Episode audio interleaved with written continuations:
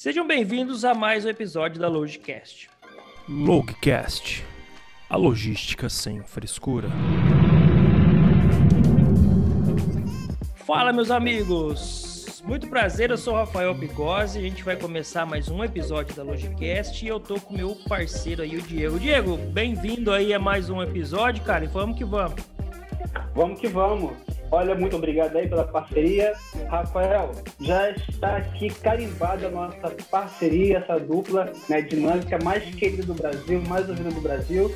E a cada semana a gente traz aí um convidado especial, espetacular.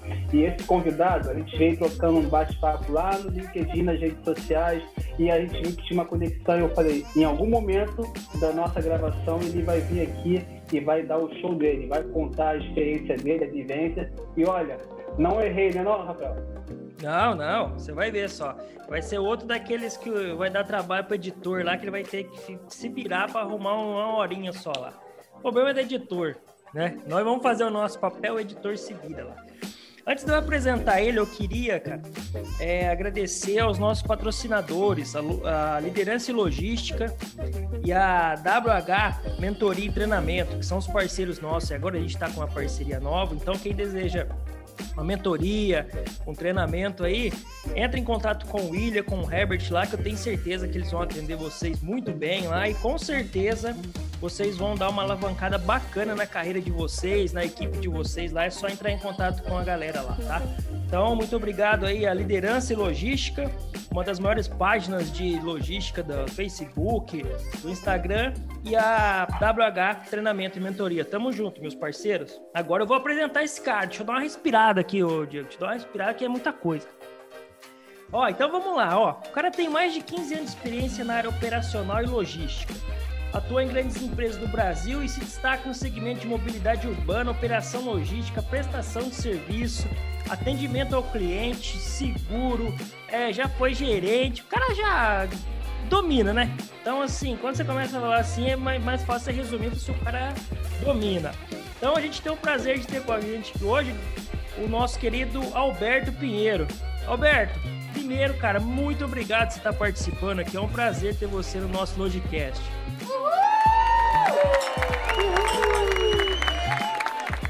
Valeu, galera. Prazer, é o meu, Rafael, Diego. Então, pessoal, meu nome é Alberto Moura, eu tenho 44 anos, é... já estou casado há 17 anos, uma maluca minha dura há 17 anos. tenho uma filha, tenho uma filha de, de 15 anos. É... comecei a trabalhar, vou tentar fazer um breve resumo para não ficar é, muito pesado comecei a trabalhar, na verdade, aos 11 anos. Meus pais se separaram e eu fui morar com meus tios. E meu tio era. tinha uma capatazia que nós chamamos, banco de jornal, é, em Laranjeiras. Então, toda, todo o bairro de Laranjeiras, até Botafogo, Catete, Largo Machado, Flamengo, Botafogo, era tudo dessa capatazia. E aos 11 anos eu comecei a trabalhar com ele. Ficava ali duas horinhas, enquanto ele ia almoçar, ia no banheiro, ia fazer alguma coisa. Aquilo acabou virando minha primeira profissão até meus 17 para 18 anos. Foi quando eu me alistei, acabei não dando sequência na né, carreira militar. E aí entrei na, na área de, de comércio. É, telecomunicações, na, na era do boom de celular, aí peguei uma gerência de loja, depois fui regional, eram, eram 25, 28 lojas aqui no Rio de Janeiro, até cair nos seguros. Aos 20, 21 para 22 anos eu caí na área de seguros, fiquei até meus 30 anos. E, e aí que veio a, realmente a logística, operações na minha vida, né, que eu estou até hoje. Passei por uma empresa de prestação de serviço para as seguradoras, então, o forte era prestação de serviço, roteirização bem pesada mesmo, diariamente. Era, era uma, uma regional aqui no estado do Rio de Janeiro e atendíamos todas as seguradoras. Nós tínhamos mais de 100 colaboradores diariamente na rua fazendo essas vistorias né, para aceitação do seguro. Então você tinha cara, você tinha um profissional a pé, você tinha um profissional de moto, você tinha um profissional de carro, dependendo da região. E, e lá foram quase oito anos nessa. Até que surgiu a oportunidade de, de atuar na última empresa aí. E virei diretor, entrei como diretor de operações dessa empresa, uma empresa de mobilidade urbana. É, atuei nessa empresa é, de 2014 até agora. É uma empresa muito forte em prestação também de serviços, é, muito forte em, em logística, galpões, é, pátio, reboque, caminhão. Era uma operação complexa. Eu aprendi muito, aprendi muito mais do que acabei contribuindo, eu tenho certeza disso. Vivi coisas maravilhosas ao longo desses seis, quase sete anos aí. Foi muito bom para a minha vida, não só profissional, mas para minha vida pessoal também. E aí é isso que a, a, a gente vai acabar conversando, é, o que você acaba vendo ao longo da sua vida profissional, né? É basicamente isso, galera. Cara, dois pontos que eu achei super legal. Sabe o que, que é, Albert? Quando a gente pergunta pra galera, eles falam assim, ó, comecei a trabalhar com 10, 11 anos. Aí tem uns caras que ficam assim, ah, mas aquilo lá não, não valeu como experiência. falei, cara, talvez aquilo lá foi o que mais marcou como experiência, que você tá começando ali, é uma coisa que tudo novidade para você. Às vezes você toma umas pauladas ali, principalmente no começo, né? Você não tá acostumado, você vai com a empolgação toda sem estratégia nenhuma, você só toma uma paulada, cara. Mas aquilo ali vai te, te forjando né? até você se tornar o profissional que, que a gente vem. É uma construção, né? É, é, exatamente. É muito legal você falar isso, Rafael, porque eu comecei com 11 anos. É óbvio que com 11 anos o, o meu tio, que na, naquele momento exercia o, o papel de pai, acima de tudo, estava me preparando. Então ele me deixava na banca de jornal sozinho por duas horas, três horas. Era o momento dele almoçar, é, ver uma outra banca, né? Enfim. Só que com o tempo eu fui ganhando experiência, ele falou, olha, agora você vai ficar aqui seis horas, e aí eu te dou um dinheiro. Eu sempre gostei de ganhar o meu dinheiro, né? Ser independente. E aquilo acabou virando uma profissão e eu estendi isso até quase 18 anos. Mas o engraçado é que você toma pancada, né? É, eu lembro pequeno, o cara chegava na banca de jornal e aí ele falava assim, não é, a banca de jornal naquela época, a gente está falando de é, 28 anos atrás, quase 30 anos atrás, o cara chegava na banca, uma banca pequena de 2 metros, 2 metros e meio, hoje tem banca de 7 metros, 10 metros, bancas enormes. E aí o cara chegava assim, pô, pega aquela revista ali pra mim. A revista tá aqui atrás. Aí quando você virava, cara pegava o jornal, ele falava, vou levar esse jornal aqui, Jornal do Brasil. Imagina, Jornal do Brasil não tem mais. É, aí o cara botava o jornal em cima da revista. E tinha uma revista na bancada. E tinha outras aqui, não, aquela ali. Quando você virava para pegar, ele botava a revista embaixo do jornal e dobrava o jornal. Qual é o jornal? Cara, eu fui muito roubado. Muito roubado. E aí quando você ia fazer a contabilidade da banca, a minha sempre dava prejuízo. E aí meu tio falava, pô, cara, não é assim, sabe o que tá acontecendo? Vira ali pra mim. Aí eu virava, não, não é assim que você vira, você virar assim, é esse aqui. Vira o corpo todo. E aí você começa, pô, é verdade. Enfim, são coisas que você vai aprendendo. Que, infelizmente, no mundo, tem pessoas boas e tem pessoas ruins. É, essa é a máxima da vida. Você não? tem que saber transitar nesses mundos. A verdade é essa. Né? Mas eu, você eu... sabe o que é. É, é que eu falo, é, é tudo experiência, né, meu?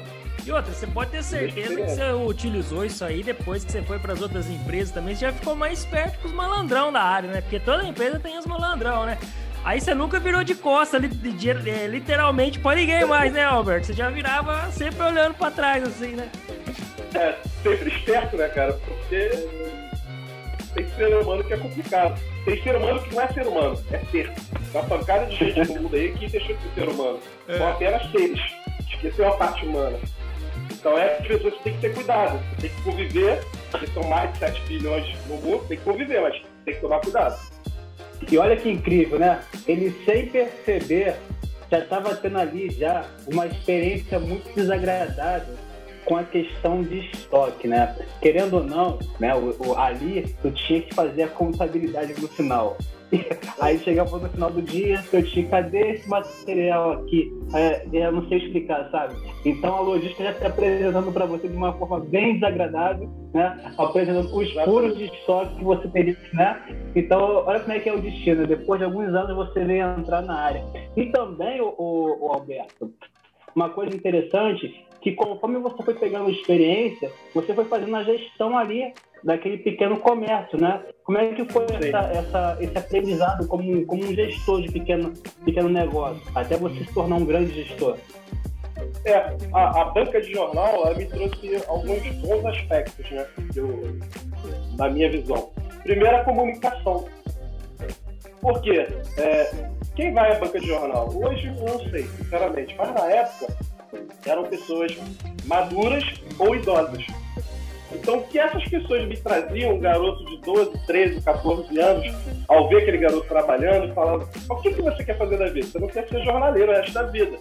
Não, não, não quero, mas hoje é o meu sustento, é isso daqui, é o meu aprendizado, é isso daqui, tá? O que, que você quer pra vida? Olha, eu quero isso. Mas seria melhor você seguir esse caminho? Então as pessoas vinham com informações, vinham com histórias, e eu, cara, sempre gostei de absorver, captar tudo que é, que é bom, tudo que é legal, é, aquilo que o cara errou, opa, tá vendo a história daquele cara? Eu já sei, eu não posso ir por aquele caminho.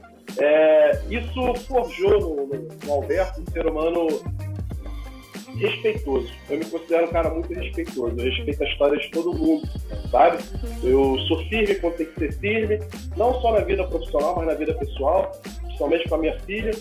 Mas eu sou um cara justo sou um cara respeitoso.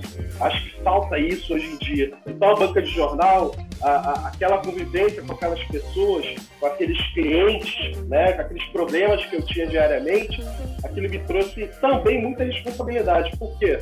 Se você analisar, o cara que trabalha numa banca de jornal, o cara é um guerreiro, bicho. Porque é o seguinte, quantas folgas ele, folgas ele tem ao ano? Ele tem o primeiro dia do ano, dia 1 de janeiro, ele tem dois dias de carnaval e ele tem o Natal. São quatro. Não tem férias. Quem vai cobrir o cara? A não ser que ele pague alguém. Né? Então ele está perdendo, está deixando de ganhar o dinheiro naquele mês e está tendo que pagar alguém. A gente perder, ele tem que pagar. Deixando de ganhar e pagar alguém.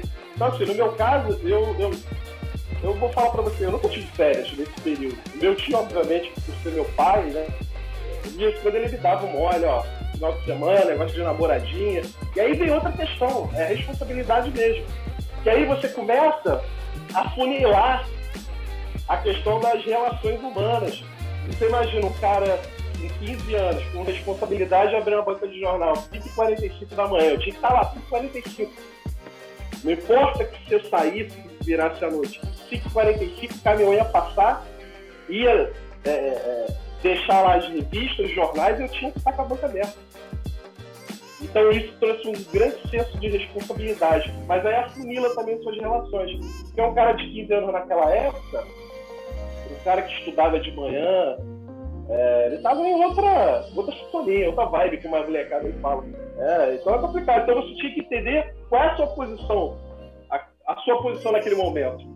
Para não ter depressão, né? Não se achar menor do que. Porque ninguém é menor do que ninguém. Era uma situação de momento. Naquele momento eu estava aprendendo uma grande profissão que eu carrego até hoje. E falo com vocês agora, nesse exato momento, bem emocionado. Estou dando uma segurada aqui, pra... porque aí me remete ao meu tio, ao meu pai, me remete à minha família, me, me remete com uma série de coisas assim, que eu carrego dentro do meu coração realmente.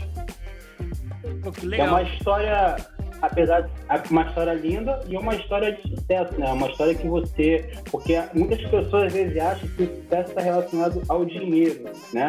A fama, dinheiro. Não. O sucesso está relacionado a algo que você conseguiu alcançar entendeu? Uma meta, um objetivo, um crescimento profissional. Isso é um sucesso, entendeu? O que é sucesso para mim talvez não é para o Rafael e, assim vice-versa. Então, isso foi, além de ser uma história bonita, né, um aprendizado que você trouxe ali de casa, da família, também trouxe para você uma experiência profissional. Você conseguiu captar informações externas, né? Porque você também era curioso, você tinha essa vontade de crescer, de ter essas informações para se tornar um grande profissional. E hoje você é o que é, não é não, Roberto? Exatamente, é assim, Diego. É, todo mundo na vida tem uma história. Todo mundo. E me entristece às vezes as pessoas terem vergonha da sua história. Cara, a sua história é sua, ela é única. Você é único no mundo, sabe? É, eu tenho muito orgulho da minha história. Eu tenho muita gratidão inúmeras pessoas que passavam na minha vida me ensinaram alguma coisa. Tenho muita gratidão. Hoje, o que eu sou hoje, em termos de ser humano, eu devo a cada uma dessas pessoas, a cada uma dessas experiências que eu, que eu consegui vivenciar. Então, é, eu sou um cara grato. Sou um cara grato. Eu, eu sou ambicioso, eu quero crescer, eu quero mais. Mas a gente tem que entender também o nosso lugar, né? Nosso lugar também no mundo. Tem espaço para todo mundo, bichão. Não precisa acontecer o que vem acontecendo aí, não. Tem espaço para todo mundo. E vou falar mais à frente, na hora que aperta, na hora que precisa o cara demonstrar, são poucos que demonstram. Vai por mim, são poucos. E eu tô falando de nível alto. Nível alto. E o cara, é, eu não quero pular etapas aqui do nosso bate-papo, mas é assim, tem uma galera muito boa, muito estudada. Eu acho que, acho não, eu preciso. O Rafael Porto falou uma coisa bem legal. É, tem que respeitar a história de cada um tal. Tem uma galera aí muito boa, o MBA, mestrado, doutorado. Eu concordo com ele. Mas na hora que esses caras têm que praticar aquilo que eles aprenderam, não consegue. Porque você está pegando um cara que não tem vivência, o cara ele não sabe ser líder. Ser líder é ser um eterno multiplicador.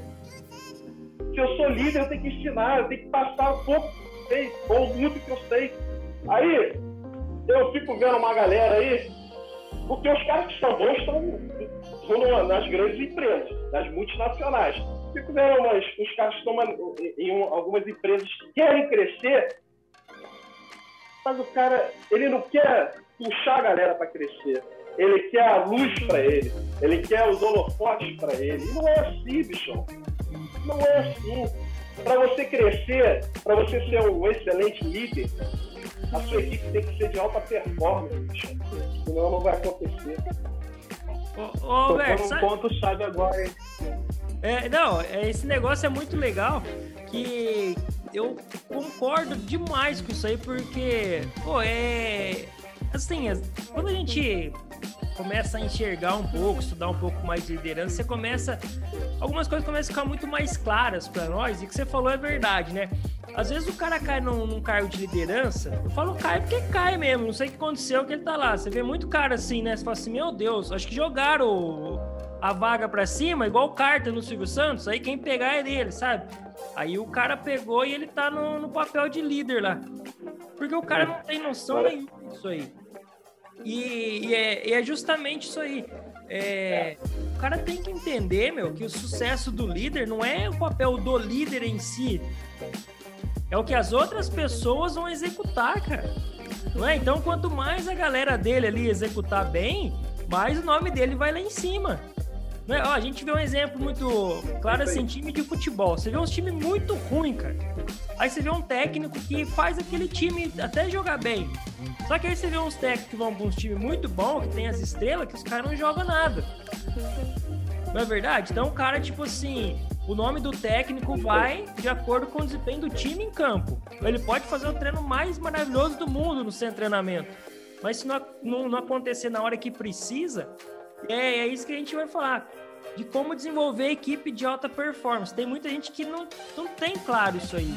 Eles acham que é o que você falou, a luz tem que estar sempre neles, assim, tem que estar um holofote, um cara iluminando eles sempre.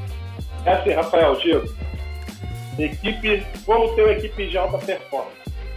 E aí vou polemizar. Você tem que ser alta performance. Se eu sou medíocre, como profissional, o que minha equipe? Qual é o reflexo? Que eu vou passar para minha equipe? Aí eu vou ser um cara que guarda as informações. E tem outra, tem uma pancada de gente aí, ainda mais agora que infelizmente tem muita gente desempregada, aí o cara recebe um currículo. Aí ele olha, pô, esse cara sabe mais do que eu, eu não vou contratar. isso aí tem demais, cara. Isso aí tem demais. O cara é medíocre. Aconteceu isso comigo. Aconteceu isso comigo anos atrás, há 12 anos atrás, 14 anos atrás. Eu fiz uma entrevista e o cara me limou na entrevista. Ele falou pra mim, você é muita Olha, o cara falou pra mim, você é muita coisa pra função. Aí eu falei, pô, mas eu nem comecei. Não, não, não, tô vendo aqui. Não era muita coisa para função, ele que era medíocre para estar ali. Isso que eu ia falar, ele que era muito pouco pro cargo que ele tava, né? Exatamente. E aí, meses depois, eu entrei. Entrei, sabe como? Como líder dele. E aí, como é que E aí foi é o seguinte, e aí é o seguinte, e aí eu sentei com ele e falei com ele, eu, eu preciso de você, a empresa precisa de você, mas preciso do profissional aqui. Você consegue entregar? Consigo. Não durou dois meses. Não tinha ritmo de trabalho. Não Ainda mais, ritmo com de trabalho. Ainda mais com a experiência que você já teve com o cara, né? Lá atrás. É, você até deixa isso, né? Tudo bem, você é ser humano, mas o cara é bom, às vezes o cara tá perdido, você vê, tudo bem. Beleza, então vamos traçar aqui as metas. Vamos ser profissionais, beleza. Tracei as metas. A gente tem três meses. Em três meses você tem que estar aqui. Pô, deu um mês e pouco, o cara, pô, rateou, como a gente fala, rateou. Então não dá, então, ó, obrigado. É isso. E igual a esse cara, eu vi inúmeros. E o que me assusta é ver inúmeras pessoas em cargo. O cara ser um diretor, o cara, o cara tem que ter um preparo. Você não cai diretor, a não ser que seu pai seja dono da empresa, seu primeiro emprego vai ser diretor. Vai ser, né, eu vou ser diretor de alguma coisa. Sem querer desmerecer ninguém que tem empresa, tá, gente? Por favor, mas pum, tá lá, ele virou diretor. Primeira função do cara ser diretor. Agora, quem tá galgando, quem tá crescendo, quem vem aí nas batidas, o cara sabe, ele sabe, ele tem a história dele. Lembra da história que nós falamos minutos atrás? Cada um tem a sua história. Mas aí quando o cara consegue aquilo, pô, tá aqui no topo. Pô, sou diretor de operações, sou diretor financeiro, diretor de novos negócios. Eu não sei o que dá na cabeça dessas pessoas, não sei se é o medo de perder. Eu, eu não sei, eu não consigo explicar. Era pro cara estar com em, em êxtase. Eu vou passar agora tudo que eu sei pro máximo de pessoas, porque se o máximo de pessoas souber, o meu trabalho fica facilitado. Exatamente. simples. E eu posso ver outras coisas, é, abraçar outras coisas e crescer mais ainda. Ser mais importante ainda para a organização. É, Não tem mistério. É. Ô, Roberto, isso aí, uma vez eu tava conversando com um cara que ele falou um negócio que me marcou. Eu falei, cara, é assim, ele simplificou muito bem. Quando o líder ele passa as informações, vai acontecer isso que você falou. É, a quantidade de vezes que as pessoas vão atrás de você para perguntar alguma coisa, para tirar uma dúvida, com certeza vai, vai ser mais baixa. Porque eles vão estar com as informações ali. E o cara falou assim, ó, quando eu contrato alguém para tomar conta de algum lugar, para fazer o papel de alguma coisa, é para ele fazer, não é para ele me ficar me enchendo o saco toda hora. Senão eu vou lá e faço, cara. Então, tipo, quanto menos os caras encher o saco do chefe, é isso aí que você falou. Mais ele tem tempo, mais ele tem o HD, espaço no HD dele ali, Tá? pra ele buscar outras melhorias. Porque imagina você tá fazendo alguma coisa e vem um cara, ô, ô, tio, Mas- eu trabalhava com a molecada, chamava a gente de tio, né? É, ô tio, vai não sei o quê, vai. Eu falei, filho de Deus, vai lá. Aí eu falava pros caras, ó, ensina ele, manda fazer, cara, põe pra fazer. Justamente por isso, né? Quando você contrata, é que você não quer a galera no seu pé, né, meu? Não, e, e só para complementar, porque eu acho que essa resposta que você vai dar vai ser muito boa. Porque assim, a gente está falando aqui em desenvolver uma equipe de alta performance. Então, já logo se percebe pela sua resposta, pela sua, a sua forma de cobrança, né? Você tem ali um nível de exigência. Eu, particularmente, quando trabalhei com uma equipe, eu não gostava muito de treinar. Eu falava assim, olha, eu vou deixar você, esse rapaz que acabou de entrar com fulano, porque ele treina, quando o cara estiver pronto, ele vem para mim e aí eu vou ter menos trabalho para poder, né, fluir o serviço. Só que eu percebi que quanto mais eu deixava as pessoas novas com esse outro profissional, mais trabalho eu tinha depois, porque o rapaz, em vez de ensinar o serviço correto, ele ensinava o serviço errado. E aí o trabalho lá na frente para mim era tudo de mau jeito. Então, o, o- o Alberto, complementando aí o que o Rafael falou, e até mesmo que você ia colocar, é uma equipe de alta performance ali contigo, o desenvolvimento, a, a, a exigência, a cobrança, né? Você é aquele profissional que gosta ali mesmo de ensinar, porque quanto mais você ensina, mais mais a possibilidade de um profissional se tornar um cara igual a você na operação, né não? Então, Diego e Rafael, com relação à equipe de alta performance, possivelmente vocês já escutaram a palavrinha plano de sucessão. Agora, possivelmente viram poucas aplicações disso. Plano de sucessão é exatamente você elevar o nível da sua equipe, identificar dentro daquele universo duas, três, quatro pessoas que têm a capacidade, bem trabalhada, né, ter a capacidade de estar no seu lugar em algum momento. E aí você tem que também pôr o tempo. Daqui a seis meses, daqui a um ano, daqui a dois anos. E eu fiz isso. Fiz isso nas duas últimas empresas. E foi a melhor coisa que eu fiz, cara. Melhor coisa. Porque a questão é, óbvio que a pessoa quer estar no seu lugar, todo mundo quer crescer. Que quando você faz isso, você não está elevando só aquela pessoa, a Maria ou o João. Você está elevando a equipe que está abaixo dela. E ela também tem pessoas. E aí, é um ciclo. Porque alguém também tem que ficar no lugar dela para ela poder assumir o meu lugar. Então, se ela é uma regional e quer ser uma diretora, ela vai ter que preparar a gerente dela, o gerente dele. O cara que é coordenador quer a gerência. O supervisor quer a coordenação. Olha como é que são as coisas. Mas isso dá trabalho, porque isso o dono ou o conselho, o CEO, ele não vê de um dia para noite. Ele vai ver quando virar o um ano, ele falar, putz, crescemos 200%. Por que crescemos 200%?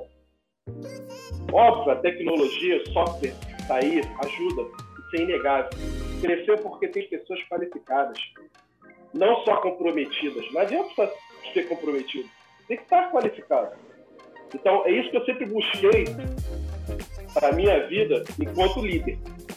Porque quando eu sou liderado, eu quero que me tratem dessa forma. Quando eu sento com um CEO, com um conselho, eu quero escutar dele, primeiro, para onde eu tenho que ir e quanto tempo eu tenho que chegar. E o que vai acontecer quando eu chegar lá.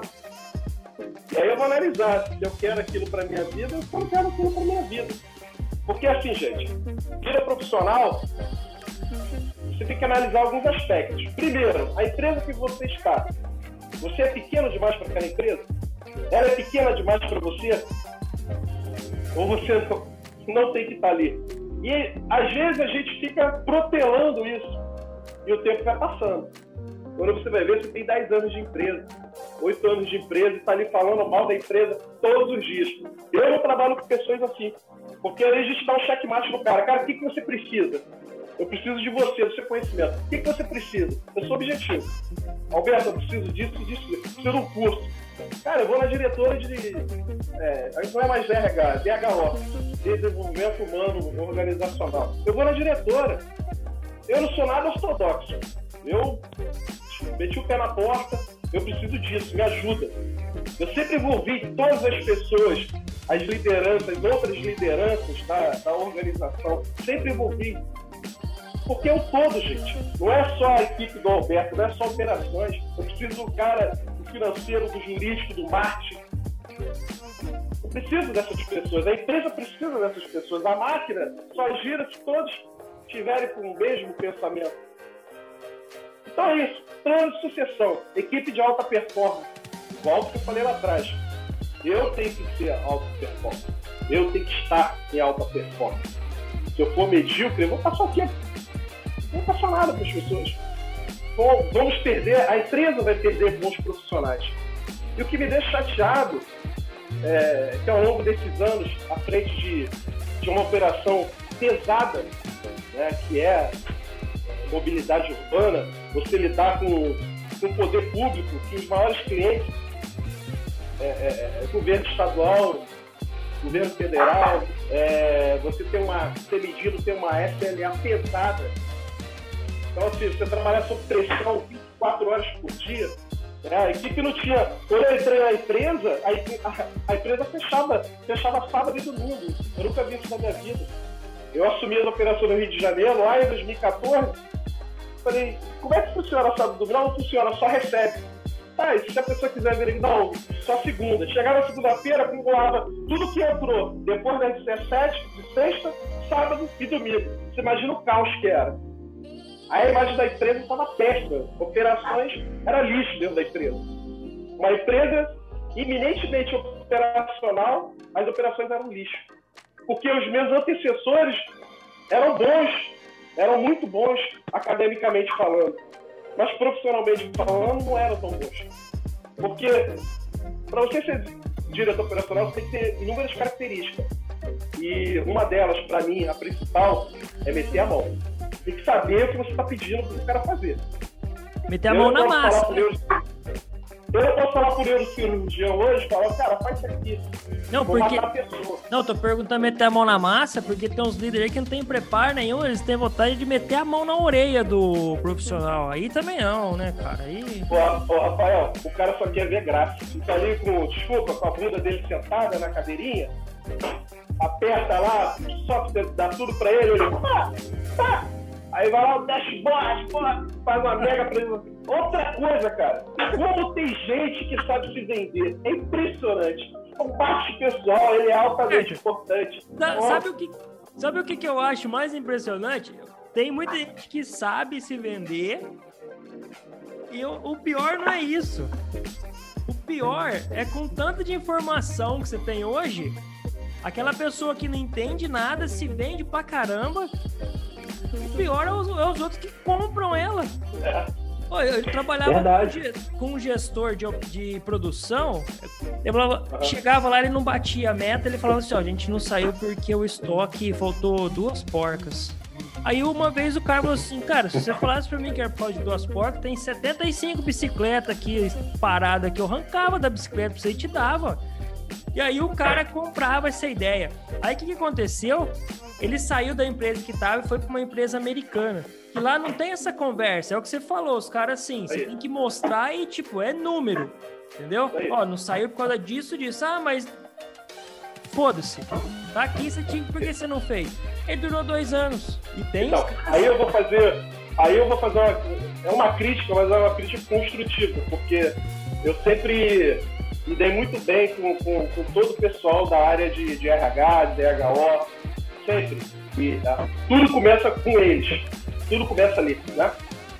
Mas aí, é assim, precisa acompanhar. Precisa acompanhar. Não importa. Quando eu... É, sempre quando a empresa tinha necessidade de ter um profissional a partir do nível gerencial para cima, um gerente, um gestor, né, um executivo, eu participava de todas as entrevistas. Todas. Ah, pô, a gente atuava em 15 estados do Brasil. Porra, como é que você vai estar amanhã lá em, na Paraíba? Tudo bem. Se não for por vídeo, conferência, eu sempre viajando, tenta casar o período que eu vou estar lá, que eu quero participar.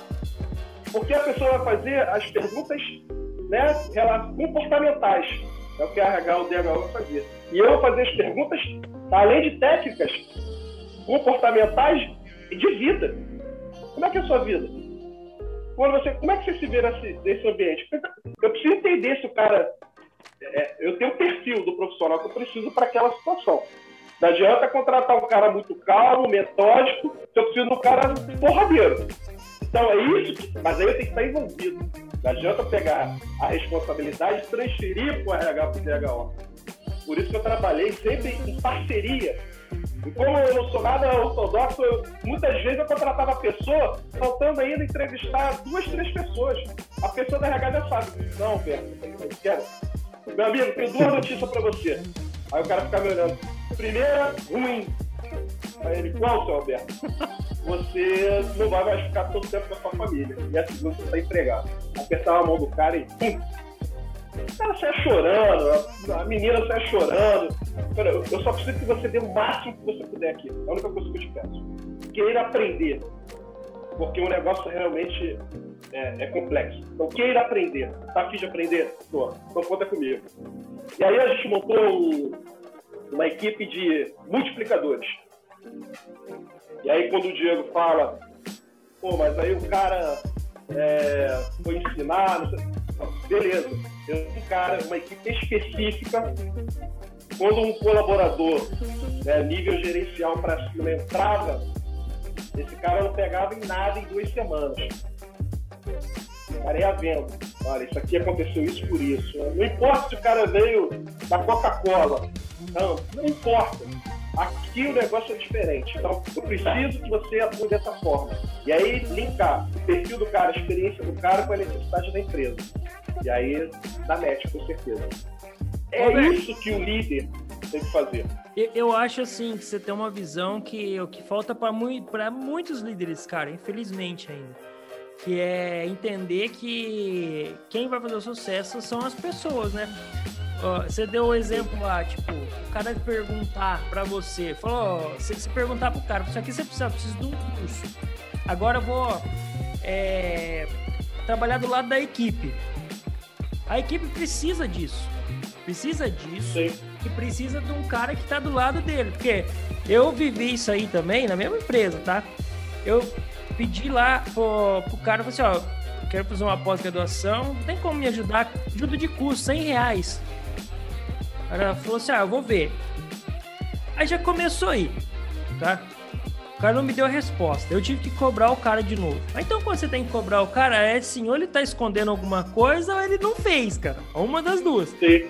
Aí, ah, não deu pra fazer e tal. Depois eu descobri que ele nem foi atrás, porque assim, ele tinha um pouco de medo da, da devolutiva, da gerência e tal. E aí, esse é, vai desmotivando a galera.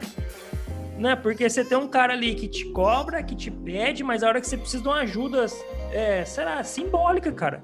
Uma empresa. Então, aí quem é penalizado? Além de você, quem é penalizado é a empresa. E perdeu um bom profissional. Isso, ó. Então, por isso que eu eu entendo que o, o RH, o DHO, ele tem que ter um papel fundamental. Quando eu fazia reuniões, e as minhas reuniões sempre foram pesadas. É, lá atrás, no passado, eu falava muito palavrão. Eu tive que melhorar, entender. Apesar de nunca ser direcionado a alguém. Então, quando eu falava uma merda, puta que pariu, algumas pessoas não gostam. Aí você tem que entender e respeitar isso, né? Então, ao longo da minha vida, eu vim buscando também melhorias, né? Melhorar. E todas as minhas reuniões eram reuniões pesadas, operações, não tem reunião light. Se tiveram operações, é outra coisa, né? Cara, eu levava o RH para entender o que estava se passando ali. E muitas vezes a, galera falava, Alberto, eu tô vendo aí que tá tentando, tá, mas a gente precisa disso, daquilo. Então o que, que eu fazia? Eu buscava aliados. Se o DHO tá junto comigo, se o marketing tá junto comigo, o jurídico tá junto comigo, como é que eu vou conseguir as coisas para minha área? Se eu tô provando ali, os caras estão vendo. Não tem nada para esconder. Eu não vou fazer reunião para falar mal de A, B ou C, tô falando de negócio. Acho que falta isso. É o lance do mindset. Tanto se fala hoje em dia. O cara tem que entender, bicho. O cara tem que entender que ali não é a vida dele. Ele tem o poder de mudar, positivamente ou não, a vida de centenas de pessoas. Pais e mães de família. E eu, é, é, se a função tem um peso, esse peso eu sempre carreguei, da responsabilidade. Não é só da minha família, são diversas famílias. Eu tinha mais de 600 pessoas dependendo das minhas atitudes, das minhas ações. Então, quando eu ia tomar uma, uma ação, e outra coisa, né, bichão? Assumir risco, né? O povo também para não assumir risco. Você acabou de dar um exemplo aí, né, Rafael? Não, O cara se transfere responsabilidade, pô. Que isso? Ele nunca é culpado, ele nunca sabe, não passou por ele. é. Que merda de líder é esse, né? Não, e outra, e, ah, quando você tem um líder desse aí, Roberto, a confiança da equipe em relação ao líder, cara, vai por água abaixo. Não é, é assim, ele tá dando um tiro no pé, cara. Tipo assim, ó, eu não vou me expor com a minha equipe, quer, dizer, eu não vou me expor com a gerência e tal, pra não tomar uma cacetada, não sei, mas eu mantenho a galera ali fazendo o arrozinho com feijão. Muito pelo contrário, cara, a equipe vai estar desmotivada, você não vai ter é, a confiança de ninguém. Não é? Porque, tipo, liderança é confiança, é o que você falou agora há pouco. Cara, os caras que estão abaixo ali, eles querem falar assim, ó, nós vamos pra lá. Se der pau, pô, o Alberto tá com a gente, cara. Ele mostrou, mas se der um probleminha, ele tá junto. Não é aquele cara que você falou assim, né? Ô, vai indo aí. Eu alcanço vocês no caminho aí. Isso aí não. não... É. Exatamente isso. O seu tipo de liderança ele é muito, é muito legal, assim, no, no bom sentido, porque é, ao mesmo tempo que você cobra, você dá a mão para ajudar, entendeu? Você não é aquele líder que se omite. Se alguém estiver batendo na sua equipe, você não ajuda a bater, você entra na frente para defender, entendeu? Então, assim, a liderança, ela apoia, ela incentiva, ela faz a equipe crescer.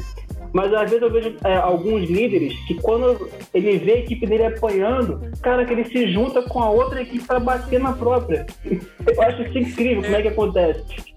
Não? Olha, quem é que tá batendo? Ó, a tua equipe tá apanhando. Pô, então eu vou me juntar com a outra pra bater nele também. Muitas vezes eu comprei brigas que não eram minhas, guerras que não eram, não eram minhas, mas não dá para você se manter alheio àquilo. Dá mais de justiça. Você falar que uma determinada área não está funcionando é uma coisa, é altamente normal. Agora, você denegrir as pessoas que estão ali, queimar as pessoas que estão ali, pô, cara, isso não. Para mim não rola. Então, porradaria, gente, ela tem que acontecer entre diretores, entre a cúpula. Ali a porrada come. Eu era o primeiro a dar pancada. Porque o cara tá ali igual a mim para aguentar isso. Não tem mimimi. O cara que é diretor, ele tem que aguentar a pressão. É pressão o tempo todo. Diretor de, de operações é o tempo todo pressão. Então, quando ele está com os seus pais, ele tem que. Michel, ô Diego, vem cá, por favor, Rafael, cara, tô com esse problema aqui, a gente, né? Como vamos resolver? A empresa precisa que isso seja resolvido. É a mesma coisa vocês, Alberto. Pô, tua área está travando aqui, pô, precisa. Vamos, vamos ver o que vai acontecer pô, eu tenho mão de obra, eu tenho maquinário, me empresta, cede aqui, cede ali. Isso é pensar no todo, é pensar realmente na corporação. Agora, eu querer brilhar pro dono da empresa, ou pro conselho, ou pro comitê, ou não importa, a puta que me pariu, isso aí eu não concordo, cara. Aí eu não concordo. Aí não dá. Ô, Bert, você falou um negócio aí que é legal, que eu acho que é uma falha também das empresas hoje, que é essa é, visão holística, né, cara? Você entender assim que uma empresa se manter, não é só a operação que tem que estar tá bem, não é só o RH que tem que estar tá bem. É o todo, cara. É o todo. E, assim, a gente hoje não, não, acho que não tem mais espaço no mercado para as empresas que olham só para dentro do muro. É, tipo assim, você tem que estar tá com a visão, tipo, o radar ligado. Falar, aconteceu alguma coisa ali, cara. Isso aí pode afetar a gente nisso, nisso, nisso. Não é verdade? E assim, o, gancho assim, é, queria que você falasse um pouco mais como entregar, assim, para alcançar aqueles resultados fodidos, cara. É assim, Rafael, Rafael Diego, todo mundo erra. Eu erro, o tempo todo. Porque você, ao tomar uma decisão, você está assumindo risco. E aí você tem 50% de acertar e errar. Óbvio, você faz um planejamento, você sabe o que você está fazendo, óbvio. Mas você depende de diversos fatores. Por exemplo, é, eu denominei uma situação que nós tínhamos de vez em quando de operação de guerra. Operação de guerra era você pegar um final de semana e atuar especificamente numa unidade de negócio. Então, às vezes, ela estava muito cheia, o pátio é, altamente lotado, você não tinha mais como fazer a própria logística interna dentro daquele ambiente. E aí você pegava algumas cabeças pensantes, uns caras bons, e tocava o pau sábado e domingo. E tinha que acabar sábado e domingo. Mas aí você imagina, de repente, acaba a luz. Cai uma árvore, não sei o quê. Você tinha que pensar nisso tudo. Então, contrato com um gerador. Então a gente tinha um gerador móvel. Então isso tudo você vai pensando. Pô, vai se acontecer isso, tá? Se acontecer aquilo. Né? Você tá pensando. Por quê? Você tá lá na base. Você tá na linha de produção. Todas as empresas que eu entrei, eu fui lá pra base. Aprender com o cara lá, que tá há 4, 5 anos fazendo aquilo lá.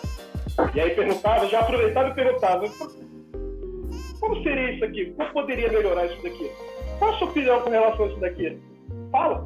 E aí o cara vai falando. E aí você vai montando aquilo na sua cabeça né? Ninguém é burro, né? todo mundo é inteligente, vai montando aquilo. Mas, cara, deve ter um, um porquê você querer entrar em, em religiosidade.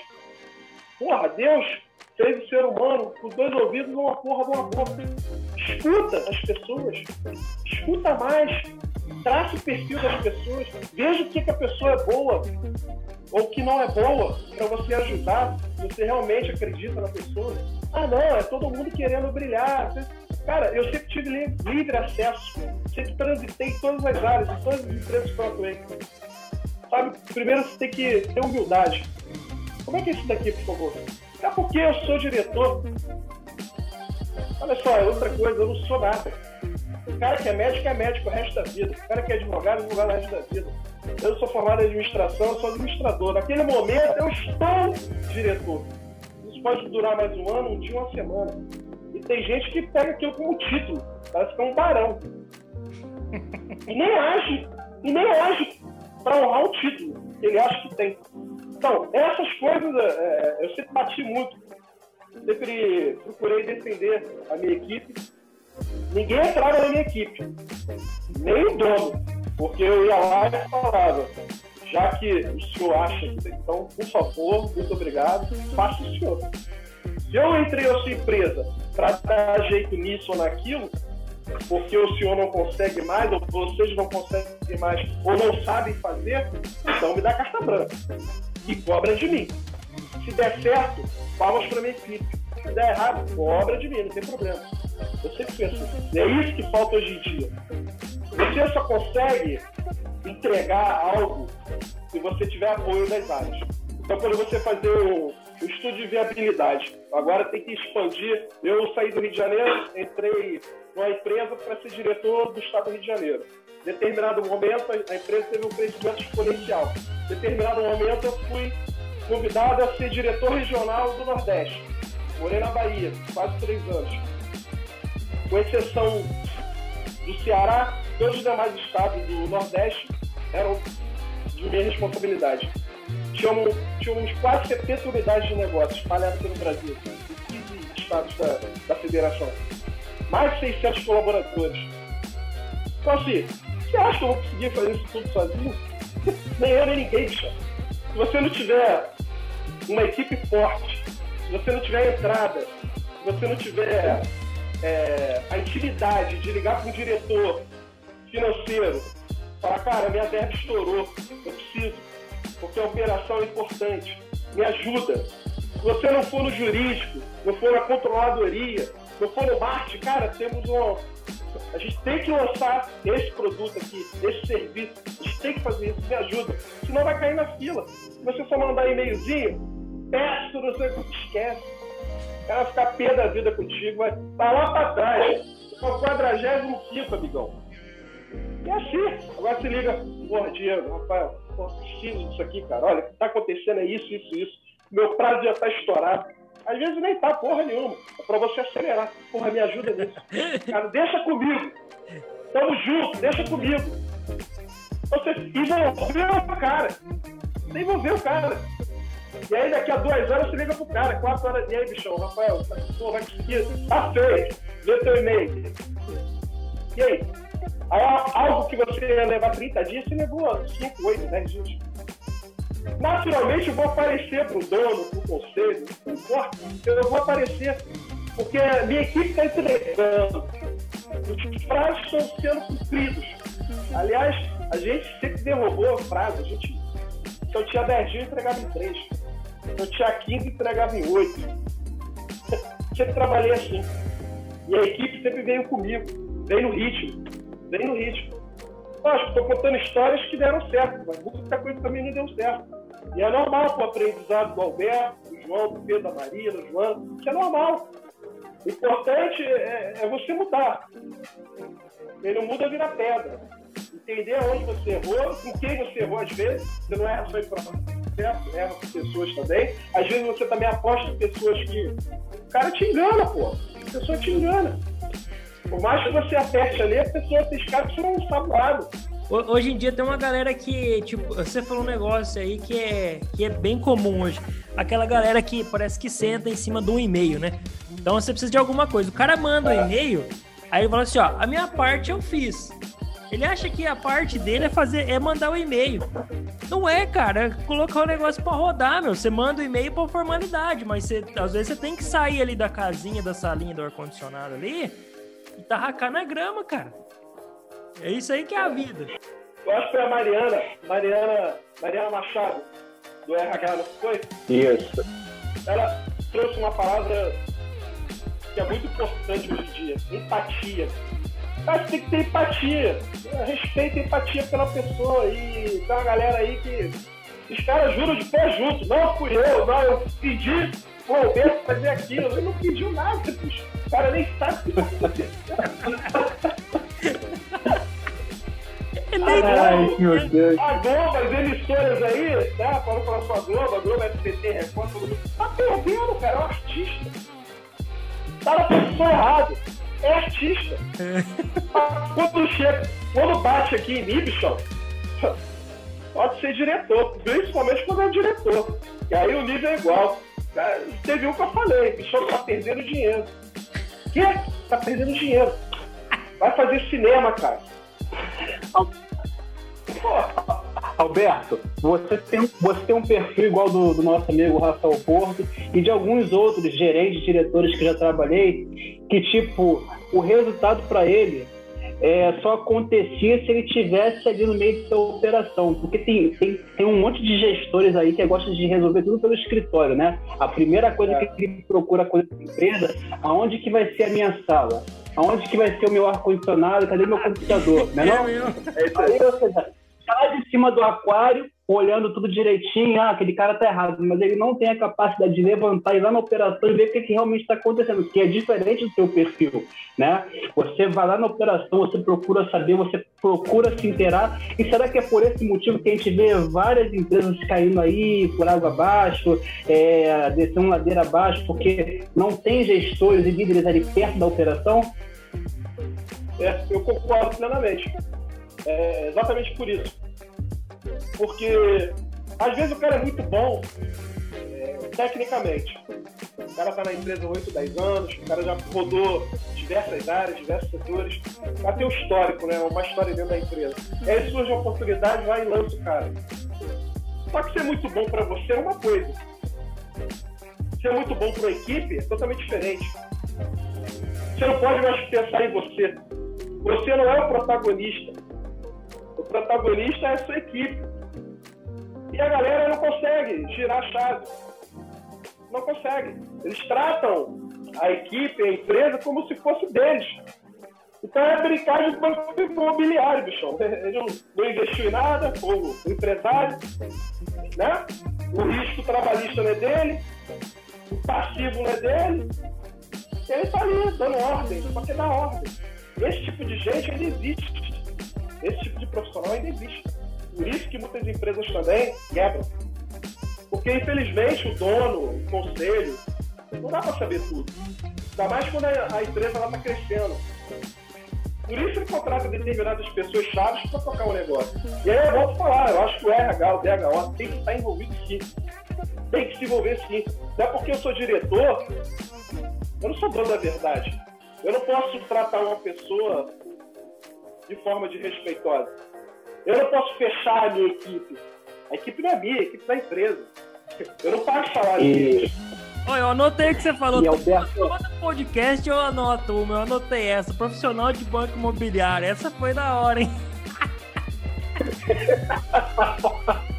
Vou fazer um post tem disso que aí. montar um post e colocar ele. É, tem que colocar lá embaixo. Assinado Alberto. Moura. e, e, Alberto, qual é o tipo de profissional que te encanta, assim?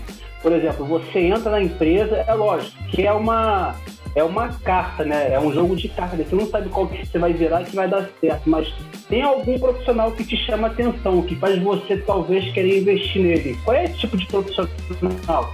Se é que você pode falar também. Porque aí, quem tá te ouvindo aqui agora, fala assim, opa, vou colar com o Alberto, porque já sei como é que ele gosta do profissional para trabalhar com ele. Vou mandar É um não? currículo. Qual é esse profissional, Alberto? É, é simples. O cara que me encanta, a pessoa que me encanta é aquela que tem tesão, que tem vontade de querer aprender, tem sangue nos olhos. Porque eu sou assim. Se eu não souber, eu vou buscar, eu vou pedir ajuda. Peço ajuda. e pergunta quanto tempo eu tenho para aprender. E aprende. O ser humano é capaz de tudo. O ser humano é o ser mais adaptável do, do mundo, do universo, talvez. Se ele quiser, ele faz. Então, o cara que me chama a atenção é aquele que eu quero aprender. Como é que eu faço? Eu já recebi isso. Como é que eu faço para estar tá aí? Como é que eu faço para estar nessa equipe? É isso, gente. É isso que falta. E isso que falta nas lideranças. Falta tesão. Eu sempre falei para as minhas equipes o seguinte, para ser rápido. O dia que eu acordasse, abrisse os olhos e falasse assim, puta que pariu, eu tenho que trabalhar hoje. Acabou meu ciclo. Ali estava claro para mim que. Então eu sempre falei para eles: o dia que vocês acordarem e estiverem se arrastando, alguma coisa está errada. Reavaliem a vida de vocês. Alguma coisa está errada. É um não termômetro. Percam. É o termômetro. Não perca o tempo. Não volta atrás. Não volta o tempo. Sempre deixei claro, porque todos os dias era um novo dia em operações. Todo dia era um novo desafio. Então você tinha que estar todos os dias 100%. Roberto, então a gente está chegando ao final desse podcast aqui e o tempo passou voando, cara. E assim, agora no final é hora da bomba. Não tem fogo no parquinho, não tem fogo no fé, né? É fogo na operação, cara. Assim, o que que você acha, assim? O que que você mais detesta, cara? O que que você não suporta? Pode ser no profissional, na operação, na empresa, assim, que você fala assim, ó, pra mim não serve, isso aqui ferra com tudo. Assim, uma coisa que você abomina, cara. Cara, com certeza, mau caratismo. Não desce, pra mim não dá. Eu já perdi bons empregos e boas oportunidades por causa disso. E acho, acho que as empresas, vou bater de novo no RH, no bom sentido, que eu gosto do RH. Posso até, de repente, fazer alguma extensão nesse sentido, porque eu gosto de pessoas, cara. E o RH é o representante corporativo das pessoas. Acho que o RH tem que se envolver mais, porque tem muito líder mau caráter. Tem muito líder que não é ser humano. O cara é apenas ser. Ele não é mais humano. Ficou falando aí de robótica, de substituir o ser humano, robô daqui e dali, já tem. Tá uma pancada de cara aí que é só ser. Ele esqueceu muito tempo de ser humano. Ele tem empatia, ele não tem respeito. Ele é o eu. Só. Então eu não suporto isso, eu não consigo. Aí na minha vida pessoal, eu não consigo. Eu sou um cara muito expansivo. Eu sou um cara que fala com olhar. E, trabalhar com esse tipo de gente, primeiro que não aguenta, que não vai aguentar meu ritmo. Porque eu sou um cara que começa às seis da manhã e vou até meia-noite. No outro dia eu tô seis da manhã. Que é mole você trabalhar hoje, pô, hoje eu cheguei na empresa às sete horas da manhã. Fiquei até 11 horas, mas amanhã você quer chegar às 10 para compensar. Não, operações, bichão, é seis da manhã até meia-noite. No outro dia, foi o diretor, tá? São os colaboradores. No outro dia é seis da manhã até meia-noite, no outro dia seis da manhã até resolver. Por isso o cara tem que estar envolvido. Se a equipe tem um problema, você tem que estar envolvido. E às vezes no dia a dia você não consegue dar pessoa só para aquilo.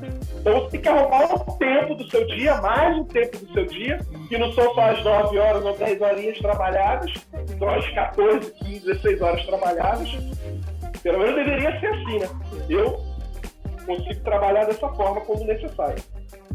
Mas o mau caráter, bicho, trabalhar com gente mau caráter é muito complicado. Para mim e para o Alberto é muito complicado. Se relacionar com pessoas mau caráter, para mim também é muito complicado. É, ele colocou aí um fogo, deu uma faísca ali na operação, né? Soltou uma faísca na operação, mas ele, né? Mas assim, tá bom, porque que acontece, Alberto? Você aqui no nosso podcast, você explicou pra gente qual é o tipo de profissional que, que te atrai, né, que te encanta, e ao mesmo tempo você agora explicou mais ou menos o profissional que, que você abomina também na operação ou no ambiente de trabalho. Mas agora, para gente finalizar com chave de ouro, com esses seus 15 anos aí de operação, de experiência, de gestão de pessoas, né? O que, que te dá maior prazer na operação? Que você acorda, igual você falou lá, pô, se eu acordo hoje e não tenho tesão, sinto que não tenho tesão, cara, vou procurar minha felicidade em algum lugar, vou procurar o que está errado. Então, você não é esse profissional. Isso dá para ver nitidamente nas suas palavras que você acorda todos os dias, né, com esse prazer. E o que, que é esse prazer? O prazer é você ver, não é ver a operação em si dando certo. É ver quem está fazendo aquilo dar certo. Que são aquelas pessoas que você apostou lá atrás. É aquele cara, é aquela menina que falou, pô, me dá oportunidade. Você vê o tesão no olhar dela, você vê que ela está afim de fazer acontecer. E aí quando você olha mais para frente, seis meses depois, um ano depois, é ela que está comandando aquilo. É ela que está te dando né, um retorno. Alberto, isso aqui, Alberto, não está legal isso aqui. E ela começa a discutir com você, conversar com você de igual para igual. Essa é a minha vitória, enquanto diretor, enquanto líder. Isso que esses caras precisam entender. Então, líderes, entendam isso. Você não é protagonista, você é protagonista da sua vida. Mas no ambiente corporativo, você não é o protagonista. O protagonista tem que ser as suas equipes. Entendam isso de uma vez por todas. E RH cobra, dá pancada, porque diretor é para isso, o cara que é líder é para isso, ele tem que aguentar tem que ter resiliência, né? Tem que ser forte, tudo que todo mundo posta aí nas redes sociais, no LinkedIn, ah, eu sou isso aqui, então seja. Seja no dia a dia, bichão. É difícil ser, não é fácil não, é difícil. É, todo mundo quer o salário do líder, né? Mas pancada, todo mundo é. fica desviando, né? É igual ser empresário no Brasil, né? Eu respeito. Então, quando o cara me contrata, a empresa me contrata, primeira coisa que eu pergunto, qual é o projeto? Porque você vai pelo dinheiro, óbvio você vai pelo dinheiro, mas também pelo projeto. Não adianta o cara me oferecer 50 mil, o outro 20, que o de 50 vai durar 3 meses. E o de 20? Qual é o projeto? É outra coisa que precisa ser também. Aonde eu quero estar e aonde eu posso estar esse de 20 daqui a um ano. É isso, gente. É analisar. A gente complica as coisas. Não é difícil, não. A gente que complica. A gente é muito imediatista. O ser humano é imediatista. Para tudo. Com a sua esposa, com o seu marido, com seus filhos, para tudo. Tem que, ó, sentar, senta o bumbum. Eu não consigo fazer meditação, não rola comigo. Mas, Mas a yoga não rola, Roberto? Uma sessão de não yoga? Rola, não consigo, não, não rola, eu sou agitado. A terapia é uma boa quem pode, quem tem oportunidade, faça. E depois disso tudo, muita gente vai precisar, muita gente está precisando. Né? Eu postei algo ontem, ontem, ontem, que foi. Estava muito preocupado, porque essa questão de pandemia, você acaba pensando que você perdeu. Muita gente perdeu emprego. Todo mundo perdeu algo. Né? Todo mundo. Perdeu entes queridos, perdeu emprego, e com o emprego você perde sua dignidade. Perdeu o emprego, perdeu a dignidade. Mas tem gente que perdeu filhos, perdeu pai, mãe, perdeu o marido, separou, perdeu a mulher, separou, não aguentaram mais ficarem, juntos. Todo mundo perdeu alguma coisa. Então eu fiquei perguntando, cara, a gente não pode ficar preso ao passado para deixa de viver o presente que está preso ao passado e com isso comprometer o futuro. Então é, é um lance que você precisa se reequilibrar é realmente se reequilibrar. Fica preso, preso ao passado, não vive o presente, não curte o momento, os momentos atuais, família, tudo, né? Suas vitórias ou não, e aí compromete o futuro. Então foi isso mais ou menos que eu, que eu postei lá no, no LinkedIn, acho que ontem ou ontem. Roberto, cara. Espetacular. Que show de, de podcast, cara. A gente tá chegando ao final aqui. Foi um bate-papo assim é, daqueles que você vai conversando assim, do, do, jeito que, que o projeto nosso foi criado mesmo, de, de, mesa de bar, que você senta, troca uma ideia. É. E ao mesmo tempo que você tem esse bate-papo leve, tranquilo, pô, você deu muita informação, cara. Você deu um show de conhecimento aí. A gente fica muito feliz de, de você ter participado e agradecido de você ter aceito o convite. Bom, eu que agradeço, Rafael, Diego Pô, o Diogo já tinha feito é, por duas vezes o convite, eu acabei furando com ele, problemas né, pessoais, enfim, a correria do dia a dia. Peço desculpa novamente, Diogo. E aí eu, eu falei, não, quando tudo estiver quando tu estiver rodando, eu vou voltar. Eu falei, Diego, eu vou voltar, deixa que eu volto e retorno você.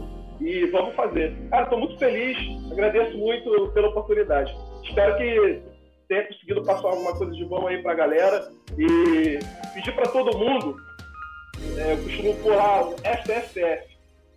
É, força, foco e fé. Vai passar, tudo isso vai passar. Show de bola, Alberto. Estou muito feliz mais uma vez, né, por você ter aceitado esse convite, acreditado no projeto e assim acredito muito também na repercussão dessa desse podcast, porque a gente vai bater pesado aí com essa, com essa entrevista. Vamos pegar os melhores momentos que colocou fogo na operação e colocar lá nas redes sociais. E torço muito também para que você tenha bastante retorno aí dessa nossa gravação. E para quem quiser te procurar, vai lá no LinkedIn, né? Procura Alberto Moura, vai encontrar aí esse profissional espetacular que está sempre pronto aí para ajudar e também contribuir com o conhecimento. Muito obrigado mesmo, Alberto. Eu que agradeço, gente. Forte abraço. Valeu, Alberto. Ó, quem quiser encontrar o Alberto, a gente vai deixar na descrição também o link lá. É só acessar que vai direto no LinkedIn dele. É, adiciona lá, troca uma ideia que vocês vão aprender bastante coisa. Valeu, pessoal. Então finalizamos aqui. Grande abraço, até a próxima.